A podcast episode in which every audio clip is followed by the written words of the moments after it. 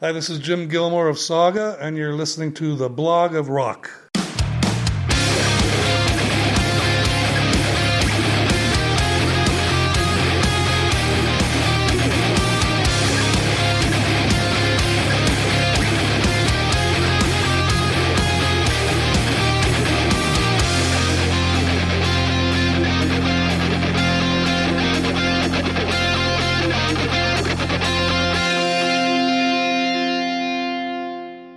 Hallo, willkommen bei The Block of Rock, deinem Hardrock und Heavy Metal Podcast Musikmagazin.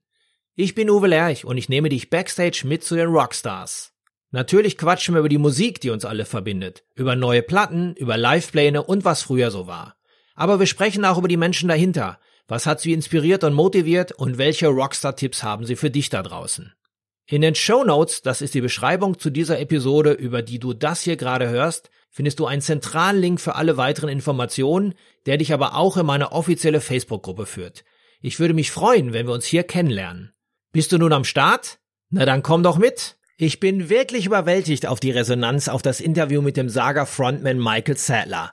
Es hat mir auch gezeigt, dass sich die kanadischen Prog-Rock-Helden in der Krise lautstark mit einem leisen Akustikalbum zurückmelden.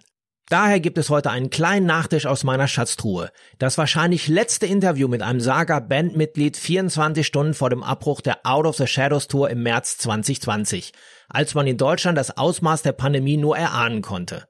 Die Geschichte rund um das Interview sowie alles um das brandneue Album Symmetry habt ihr ja schon in der letzten Episode von Sänger Michael Sadler erfahren. Falls ihr diese Story noch nicht gehört habt, geht einfach auf eurem Podcast-Player einen Schritt nach unten. Und bei der Gelegenheit ein kleiner Tipp von mir. Es macht Sinn, meinen Podcast zu abonnieren, denn von derartigen Überraschungen habe ich noch mehrere auf meinen digitalen Lagern. Du willst ja sicherlich nichts verpassen. Zurück zum Geschehen. 9. März 2020, Neu-Isenburg bei Frankfurt, Hugenottenhalle. Wir sind im Backstage-Bereich, circa zwei Stunden vor der ausverkauften Show. Mein Gast damals Jim Gilmore, der Keyboarder, den alle nur Daryl nennen. Ein Jahr blieb dieser Talk im Archiv. Jetzt möchte ich ihn euch nicht länger vorenthalten. Viel Spaß! So, how's been the tour so far for you? Uh, really, really good, but very tiring. A lot of drives. So, but uh, the shows have been great.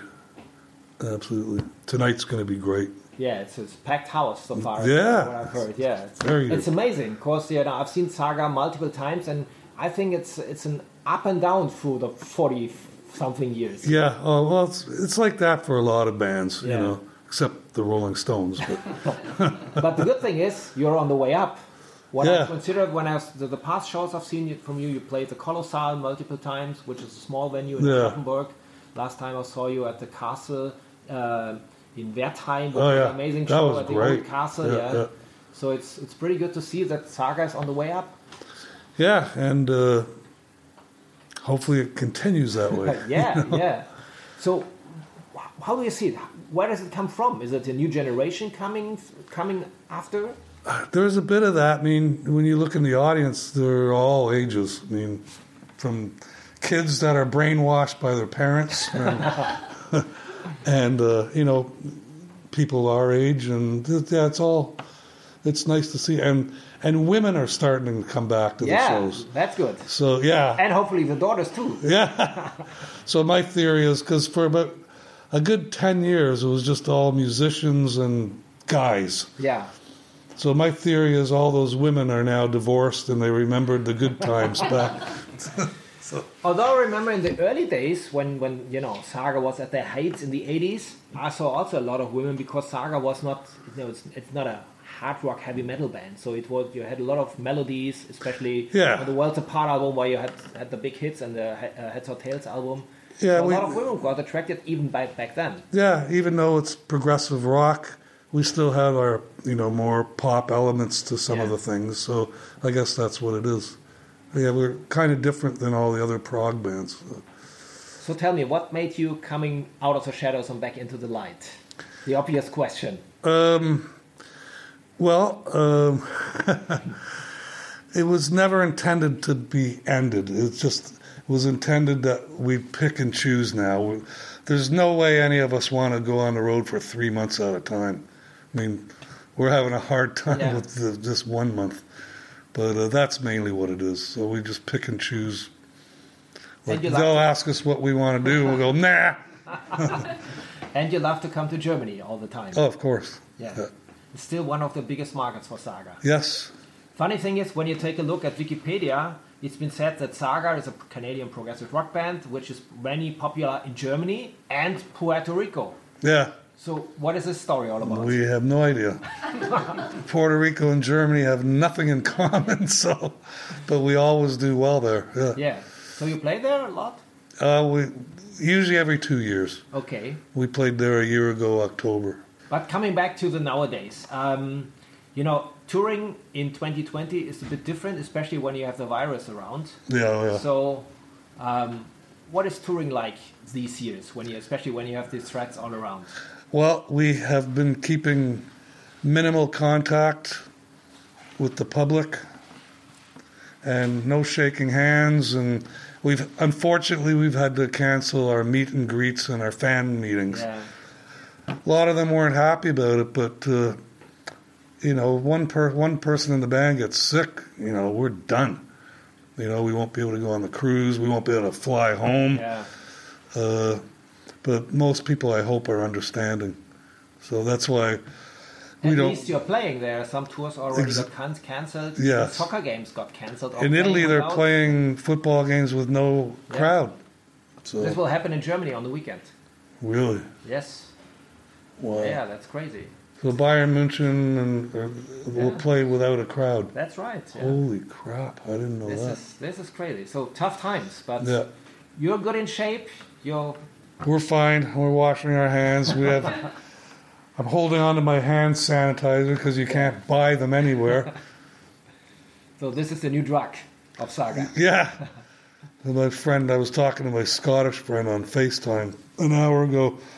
He said you can't buy toilet paper, you can't buy hand sanitizer. Amazon was selling hand sanitizer for 85 pounds Really? for one, which is crazy. like The two new gold. euros. The new gold. Yeah. Yeah. so you're now with the band for 40 years, except for some time period. Yeah. almost. Well, must be almost 40 years. Yeah. All right. Yeah. Yeah. I joined when I was 21 and I just turned 62. Yeah, but uh, so how do you see it? What is the, the secret of success of, of a progressive rock saga? So what is the how to say it, the brand of saga all about? I think just because we're different than you know all those other prog bands who really don't pay any attention to melody or lyrics and stuff. So you know, so I think that's a big part of it. lyric wise, this is always because you had a certain time, a certain kind of topics all the time within the lyrics, Yeah. And especially while recapping the uh, especially the older songs, I always wanted to know if uh, a track like uh, "You're Not Alone" is some kind of a motivational song for somebody in a certain because I followed the lyrics once again and I thought it's a is it was it a song for somebody to motivate or I guess, inspirate? it could be, I guess. I mean, I wasn't there when they wrote it, so that was the second album. So, but yeah, I think it probably is. Yeah, and uh, so it's always crazy to see the, how the people will sing along Ah, the songs. well, there's when tonight you'll see they're singing along to a lot of other songs that are surprised. They're even singing guitar solo parts now. That's nice. Yeah, that's nice.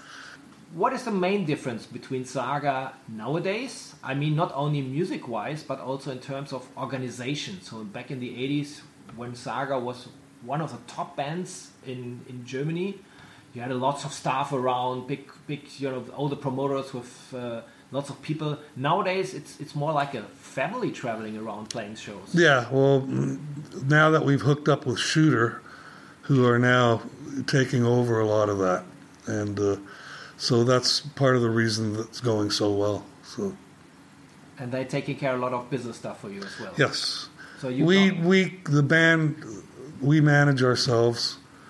Uh, me, Michael, and Ian, we we all have our separate jobs that we take care of, but uh, yeah, but we all work together on it. I'm happy to talk with you because there's always one certain time at a concert where you came coming more into the light. Yeah. So how did it happen at that time that you was, was singing "Scratching the Surface"? Uh, well, I wrote it, and uh, the producer originally did want Mike to sing it, and then uh, Jim said no, Darryl's singing it. So, so yeah. And so- you're always happy to do it every night. Oh yeah. Yeah. Well, now I'm allowed to sing two songs. So Oh, good. That's good. That's good. So you're coming back to Germany in, in the summer Yeah. once again, yeah, some, playing some more shows, some open airs. yeah. So- one with Deep Purple, right? What's that one called? The It's uh, Lieder am See. uh, right, Leader MZ. Yeah. Yeah. The route is Yeah, that'll be neat. Yeah, and some castle shows as well in, in Koblenz, as far as I've seen. Uh, and Neuleiningen as well. yes. Yeah. So will be be by then the new material more finished? So when can you expect a new album? Um, we're slowly working on things. So, me and the the new bass player Dusty, we've already started a few songs. He lives really close to me, so Okay. So uh, we've been uh, starting some material. But we have another album coming out before that, but I can't talk about it. So, Saga, that's a surprise album. Okay, so we're looking forward. So, different to Michael, who lived in Germany for a while, but uh, you, you kept on coming back to Germany quite a long time. What is your German knowledge in terms of language? What? Well, I did kind of live in Munich off and on for a few years, so my German was more Bavarian.